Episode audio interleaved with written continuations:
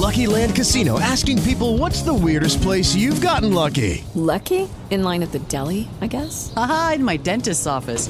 More than once, actually. Do I have to say? Yes, you do. In the car before my kids' PTA meeting. Really? Yes. Excuse me, what's the weirdest place you've gotten lucky? I never win and tell. Well, there you have it. You can get lucky anywhere playing at LuckyLandSlots.com. Play for free right now. Are you feeling lucky? No purchase necessary. Void where prohibited by law. 18 plus. Terms and conditions apply. See website for details. With Lucky Land slots, you can get lucky just about anywhere. Dearly beloved, we are gathered here today to. Has anyone seen the bride and groom? Sorry, sorry, we're here. We were getting lucky in the limo and we lost track of time. No, Lucky Land Casino, with cash prizes that add up quicker than a guest registry. In that case, I pronounce you lucky.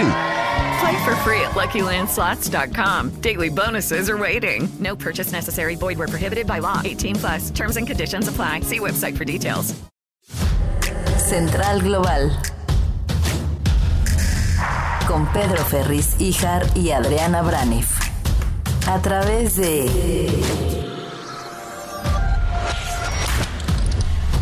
Central Equilibrio.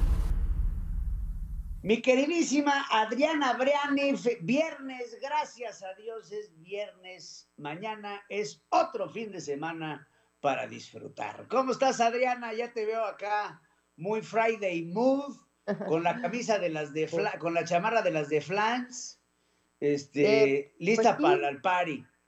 De la época de también del viernes, gracias a Dios, es viernes que estabas cantando de Lucerito, ¿no? Ándale, efectivamente.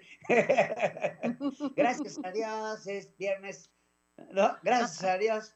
Mañana es otro fin de semana. Oye, Adriana, pues mucho criticaban a Donald Trump, los demócratas. Eh, mucho escándalo se hizo también en la época de Hillary Clinton con estos correos eh, de, de- de la eh, ex eh, secretaria de Estado norteamericano que utilizaba su correo personal para documentos clasificados. Después de historia de Donald Trump y los documentos clasificados que le encontraron en Maralago, y ahora es Joe Biden el que está en investigación. Sí, es lo de los correos, eh, realmente sí, no, no me acordaba de ese tema, ¿no? Que lo utilizó tanto Donald Trump cuando hizo aquella llamada, eh, creo que me parece a Rusia o a China, cuando dice, Sí. encuentren esos correos. ¿Era a Eh, China o a Rusia? Ven a conocer los correos de Hillary Clinton, estos correos que, pues, ma- haciendo mal uso de ellos, pues no, no mal uso de ellos, pero vamos, utilizando su correo personal para, para tener documentos clasificados. Y luego, bueno, pues, es, es, un, es un asunto sensible para los Estados Unidos que estos documentos clasificados, pues, estén, pues, por ahí, ¿verdad? Bueno, sí, la cosa es que para los que no están enterados con esta historia, resulta que eso le pasó a Donald Trump porque eh, se descubrió que se había llevado cajas, más de 30 cajas con estos documentos top secret. ¿Por qué top secret? Porque tienen información de Irán, de Afganistán, de Ucrania, documentos que no puede leer cualquiera, que tienen que ser desclasificados por el presidente y que, según la ley de Estados Unidos, cualquier cosa que toque el presidente, cualquier documento que firme el presidente, es propiedad de la nación y lo debe entregar al archivo. Y no lo hizo y se los llevó. Vino la redada del FBI, él tratando de esconder los documentos, un escándalo, lo está investigando eh, el, em, el Poder Judicial y después nos enteramos que lo mismo sucede con Joe Biden. Le encuentran no tantos documentos, son menos, son dos paquetes, uno de 10 documentos, el otro no se ha dicho de cuánto, en su garage ahí en Mar-a-Lago. Ahora sí que a veces los garages son como este, lugares de almacenamiento. Ahí tenía eso. Y entonces, pues eh, este mismo problema, ¿no? Los que antes defendían a Donald Trump, ahora vemos escandalizados por lo de Joe Biden. Y viceversa, viceversa. Entonces estamos viendo esto, pero hay algunas diferencias, no sé qué opines tú, Pedro, yo veo algunas diferencias eh, radicales entre los dos. Primero, porque son menos documentos los de Joe Biden. Segundo, porque no se rehusó a, ent- a entregarlos, no trató de obstruir la justicia, no trató de esconder los documentos. Y a grandes rasgos, pues la gran diferencia es que los dos, ante un error que pudiéramos entender eh, que pudiera haber sido el origen de, de los dos, o sea, que nadie lo hubiera hecho a propósito, ante un error así, pues la manera en cómo manejaron este problema, como lo están manejando, uno ocultando y el otro siendo transparente, pues es la gran diferencia en este sentido. No sé qué pienses tú, Pedro. Pues yo, yo creo que sí hay grandes diferencias, pero hay muchas similitudes, porque eh, el hecho de tener documentos clasificados fuera del contexto que lo autoriza el gobierno de los Estados Unidos, pues es, es sujeto a una investigación. De ahí a que vaya a pasar algo, de ahí a que pues le vayan a hacer algo al presidente de los Estados Unidos, pues no va a pasar nada. Digo, claramente no le han hecho nada a Donald Trump, no creo que le vayan a hacer nada a Joe Biden, pero sí se me hace que políticamente pues estamos en un, eh, en un lugar eh, muy político para utilizar esto los republicanos para contraatacar. Sí, pues ya estamos en año político, el 23 previo a las elecciones, igual que en México, que es el 2024, y cualquier cosa que se pueda utilizar para pues ganar o perder puntos lo van a hacer. Definitivamente vamos a estar viendo cómo se atacan mutuamente. Está el tema también ahí de, de la investigación eh, sobre la computadora del hijo de Joe Biden por un lado, está pues todo lo que, lo que están acusándole a Donald Trump. Vamos a ver esta, esta, estos golpeteos por abajo de la mesa, por supuesto, vamos a estarlos viendo y pues eh, no nos asombremos que incluso México esté involucrado ahí en, pegarle a la piñata, nos van a pegar, nos van a pegar. Claro, yo estoy de acuerdo. Oye, este, pues, eh, ¿qué otro tema tenemos en Estados Unidos? Digo, ayer hablamos ya de la, del asunto de la inflación. Eh, es Martin Luther King Day, ahora viene un día feriado. Este, ya regresó Joe Biden este, a los Estados Unidos. Eh, pues las cosas, digo, en México es en donde están un poquito más truculentas, ¿no?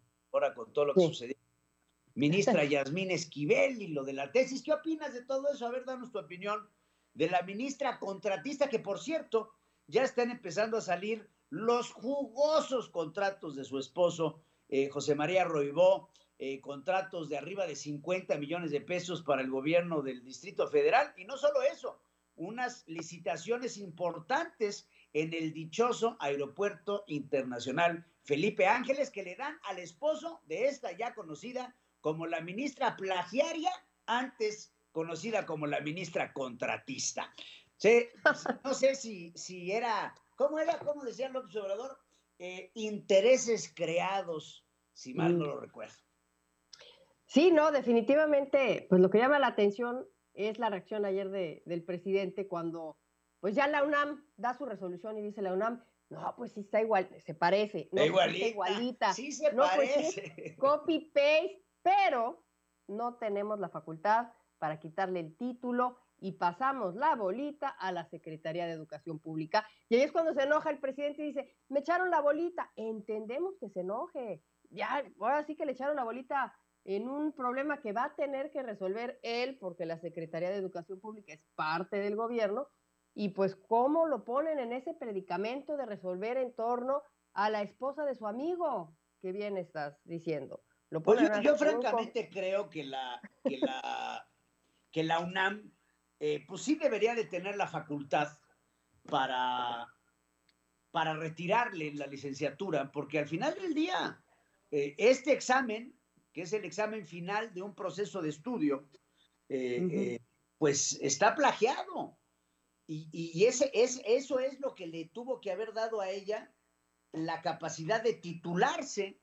Y ahora que sabemos que esto fue plagiado, pues lo que le deben de quitar es la capacidad de titularse y por lo tanto quitarle la licenciatura. Ahora se lo turnan a la Secretaría de Educación Pública, que sabemos perfectamente bien, pues está a modo, porque pues tenemos a la Secretaria de Educación Pública, que era la asistente personal, la maestra Leti, la asistente personal del presidente Andrés Manuel López Obrador, pues por supuesto que no le van a quitar nada, ¿no? Pero lo que sí nos queda claro es que tenemos que ver la, renuncia de la ministra Esquivel a la Suprema Corte de Justicia de la Nación. Por lo menos eso debe de suceder. Pues esa es la pregunta, cuando le pregunten a la Secretaría de Educación Pública, a ver, pues le, van a retirar el título a la ministra eh, de la Suprema Corte de Justicia, pues tendrán que decir, eh, esa pregunta no puedo contestarla, ¿no? Como acostumbran a decirlo. Pero bueno, ahí está el tema, pero vamos a esperar a ver qué sucede. Oye, otro, otra cosa que sucedió aquí en los Estados Unidos, no sé si viste, eh, murió la, hija de Elvis Presley y de Priscilla Presley. Y una muerte, pues, no, no, esperada, muy joven, ella 54 años de un paro cardíaco y pues está haciendo noticia también aquí en Estados Unidos, lamentable. Mira, ahí está. Muy joven ella. Este, muere, como te digo, por un paro cardíaco. Recientemente la acabábamos de ver en los Globos de Oro, ahí recibiendo en esta ceremonia, pues perfectamente bien. Ahora pues muere, muere. Esta mujer que tuvo matrimonios de muy alto perfil, te acordarás que estuvo casada con Michael Jackson. Dura poco, ¿no? Sus matrimonios duran poco. Pero estuvo casada con Michael Jackson, con Nicolas Cage, entre otros. Y bueno, pues muere, muere esta mujer, Pedro. Sí, sí, pues eh, desde aquí, pues el sentido pésame, ¿no? A la, a la familia Presley. Eh, muere la, la, hija de este ícono de la música norteamericana, el rey eh, King Elvis. Y pues bueno, desde aquí pues no queda más que mandar nuestras sentidas condolencias, mi querida Adriana. Este, pues bueno, pues digo, hoy viernesito no queda más que acabar por disfrutarlo, mi querida Adriana, y ya estaremos teniendo mucha más información, espero más nutrida la próxima semana. Estamos empezando el año y con ello pues empieza la reactivación de la información. Sí, viernes 13, no, no lo olvides, estamos en viernes Ahí es viernes 13, ya, oye, tan tranquilito que pues, estaba No sé si para, para ti sea complicado, este, es que es, es de mala suerte este, ser supersticioso. Es de mala, es ser supersticioso es de mala suerte, me queda Diana. Pues te mando un beso, Adriana. Hoy no hay lives eh, por ser viernes, sin embargo, pues los invitamos a que nos sintonicen de lunes a jueves en estos lives que hacemos todos los días. Lunes a jueves, exactamente, Dora Ferriz a las 9, después a las 5 de la tarde, punto de vista, una servidora, después Pedro Ferriz de Com, punto central a las 6, luego repetición de Dore a las 7 y luego 8 de la noche contigo, punto final. Hoy no, porque hoy declaramos inaugurado oficialmente el fin de semana. Me parece muy bien, mi querida Adriana. Gracias, gracias a todos por estar aquí. Suscríbanse a nuestro canal de YouTube, encuéntrenos como Central Equilibrio, denle la campanita, activen las notificaciones y por supuesto participen con nosotros. Gracias, Adriana. Gracias, Pedro. Excelente fin de semana. Central Global. Con Pedro Ferriz, Ijar y Adriana Braniff a través de Central Equilibrio. O'Reilly Auto Parts puede ayudarte a encontrar un taller mecánico cerca de ti. Para más información, llama a tu tienda O'Reilly Auto Parts o visita oreillyauto.com.